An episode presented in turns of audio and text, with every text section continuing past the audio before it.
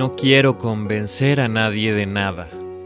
Tratar de convencer a otra persona es indecoroso. Es atentar contra su libertad de pensar o creer o de hacer lo que le dé la gana. Yo quisiera solo enseñar, dar a conocer, mostrar, no demostrar. Que cada uno llegue a la verdad por sus propios pasos y que nadie le llame equivocado o limitado. ¿Quién es quién para decir esto es así si la historia de la humanidad no es más que una historia de contradicciones y de tanteos y de búsquedas. Si a alguien he de convencer algún día, ese alguien ha de ser yo mismo.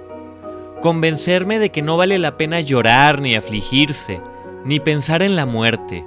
La vejez, la enfermedad y la muerte de Buda no son más que la muerte, y la muerte es inevitable, tan inevitable como el nacimiento.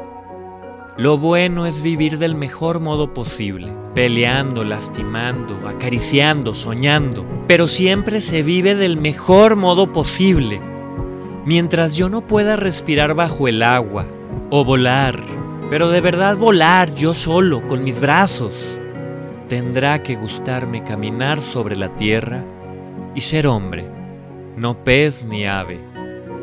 No tengo ningún deseo que me digan que la luna es diferente a mis sueños.